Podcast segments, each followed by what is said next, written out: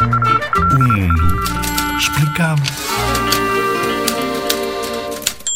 Já ouviram falar do Museu da Resistência e da Liberdade de Peniche? É um museu novo, abriu este ano, no dia 25 de abril. O que agora inauguramos é um processo em contínua construção. Como contínua é a defesa da liberdade e dos valores que Abril nos ensinou. E situa-se nesta localidade do sul do distrito de Leiria. Está instalado num forte. Este forte foi uma prisão da polícia política durante a ditadura, ou seja, antes do 25 de abril. Estavam lá encarcerados presos políticos e opositores ao regime de Salazar.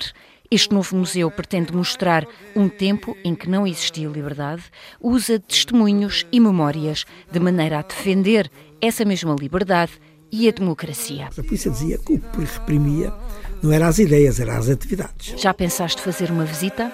Quem mais ordena